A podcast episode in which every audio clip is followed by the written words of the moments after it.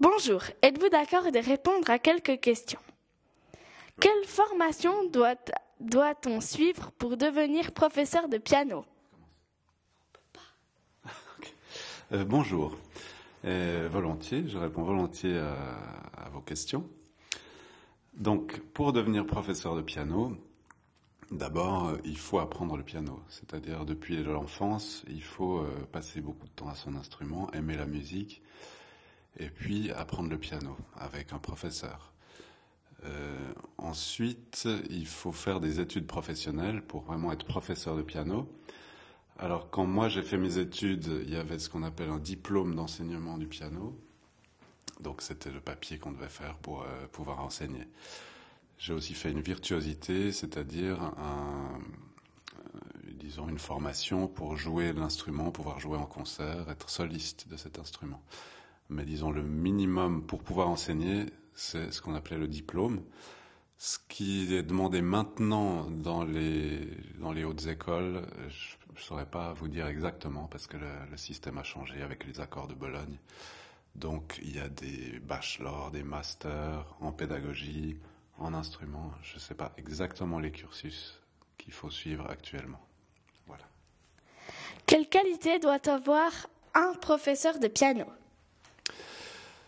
Euh, il doit certainement euh, déjà aimer la musique passionnément. Je pense qu'on ne peut pas enseigner quoi que ce soit sans aimer profondément la matière qu'on enseigne. Il doit aimer aussi l'instrument, le piano, euh, le pratiquer. Ça suffit pas de transmettre. Et pour transmettre quelque chose, il faut le pratiquer. Donc il faut jouer, il faut jouer en concert, il faut remettre en question sa pratique, constamment euh, travailler soi-même.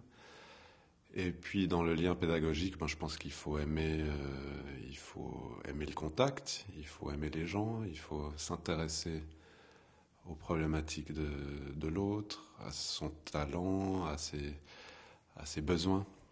Et puis c'est un, après il n'y a pas de, de règles, c'est une recherche. Il faut s'intéresser à, il faut être créatif, quoi. Il faut faire un travail avec l'autre qui se passe dans la créativité. Combien d'élèves avez-vous?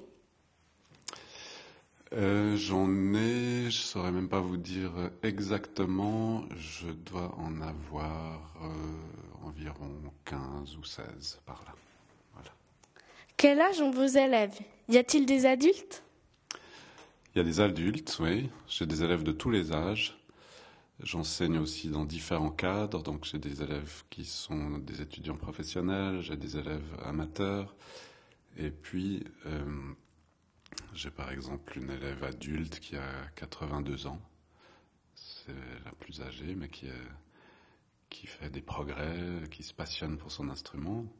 Et puis j'ai des, élèves enfants, les, élèves les plus jeunes que j'ai eus, c'était euh, 5 ans. Voilà. À quel âge avez-vous commencé le piano?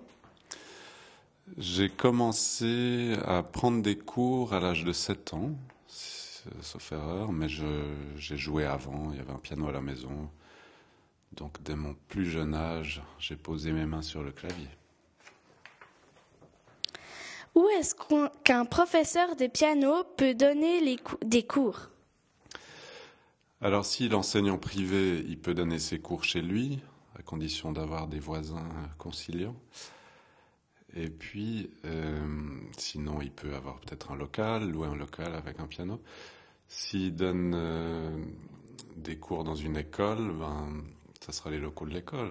Par exemple, dans la ville de Lausanne, il y a le conservatoire, mais c'est pas la seule école. Il y a, a d'autres écoles de musique, l'école de Ribaud-Pierre, l'école sociale de musique. Euh, il y a aussi les, les JMA pour les, musiques jazz et actuelles. Donc, si un professeur qui cherche du, travail, il va faire des offres d'emploi certainement dans les différentes écoles de, de la ville où il habite. Voilà. Merci d'avoir participé. Au revoir.